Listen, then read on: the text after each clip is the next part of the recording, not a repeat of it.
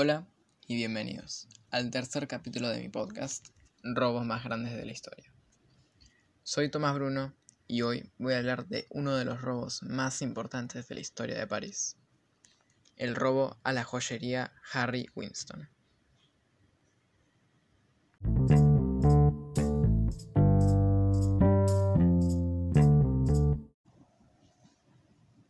Las autoridades de Francia sospechan de un grupo de delincuentes muy profesionales como autor de material del robo más importante de Francia, cometido por cuatro hombres que desvalijaron la lujosa joyería parisina Harry Winston, llevándose un botín aproximado de un valor de unos 85 millones de euros.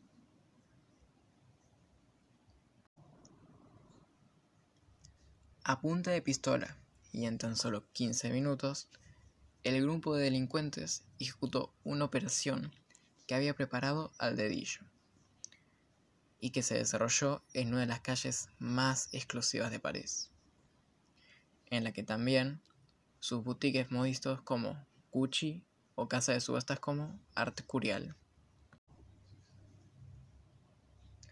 El robo en la lujosa joyería se produjo el jueves a media tarde aunque no se conoció hasta hoy, cuando uno de sus atracadores arrinconaron a la quincena de empleados y clientes que se encontraban en ese momento en el interior del establecimiento.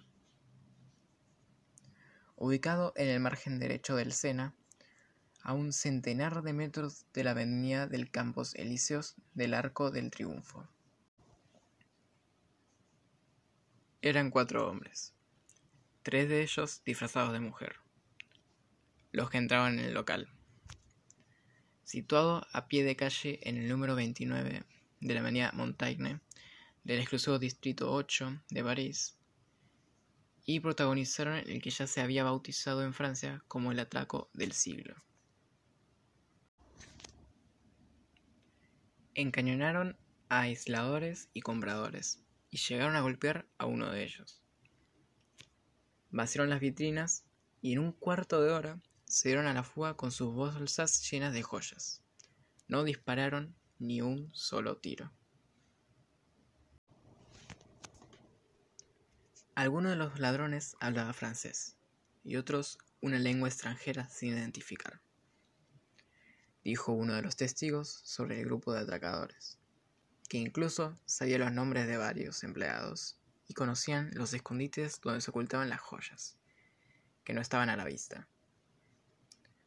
Los medios estimaron inicialmente el botín en 50 millones de euros, cifra que ha aumentado hasta los 85 millones que la joyería ha declarado a su aseguradora, según confirmó hoy la Fiscalía. Al menos ese es el precio que alcanzarían los alhajas si se vendiesen en el mercado legal. Algo poco probable porque ni las joyerías ni las casas de subastas del prestigio adquirirían género marcado, cuyo origen es un sonado atraco. El único robo similar en Europa tuvo lugar en 2003 en el centro de diamantes de Amberes, en el norte de Bélgica, cuando unos ladrones sacaron piedras preciosas de las cajas fuertes, que tuvieron valor de 100 millones de euros. Todavía no se ha encontrado a quienes perpetraron aquella hollywoodense operación delictiva.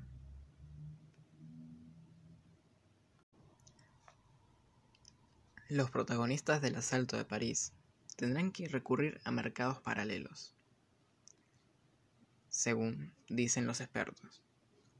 Quizás en Asia o Europa del Este, y probablemente desmontar y fundir la mercancía. De esa forma, el valor de las joyas en el mercado negro se situará solo entre los 6 y los 24 millones de euros, según estimaciones difundidas hoy.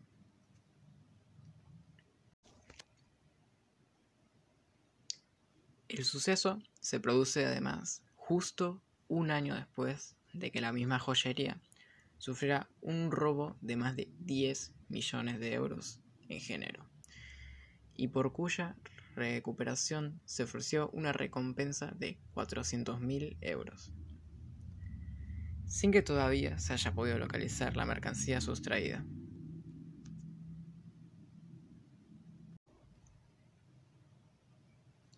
La policía hizo los arrestos en dos redadas en París, una en los suburbios del norte de la ciudad.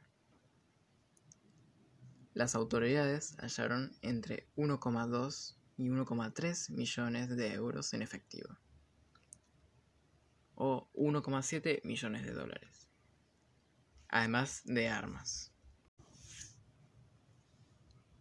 Aparentemente, los investigadores tenía información de que ciertos intermediarios que cargaban con alguna de las joyas robadas habían vuelto a Francia con la intención de venderlas en el mercado.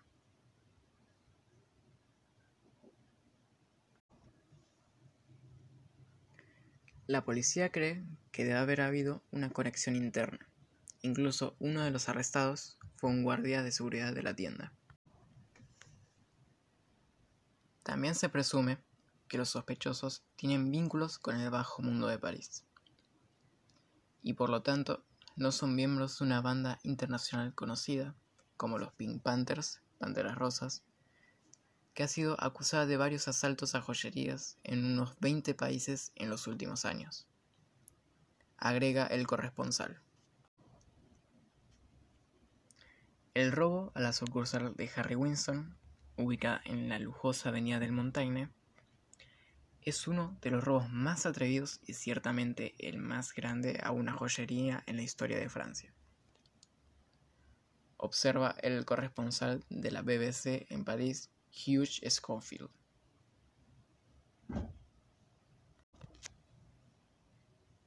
Bueno, eso es todo por el capítulo de hoy. Espero que les haya gustado y nos veremos en el siguiente episodio de Robos más grandes de la historia.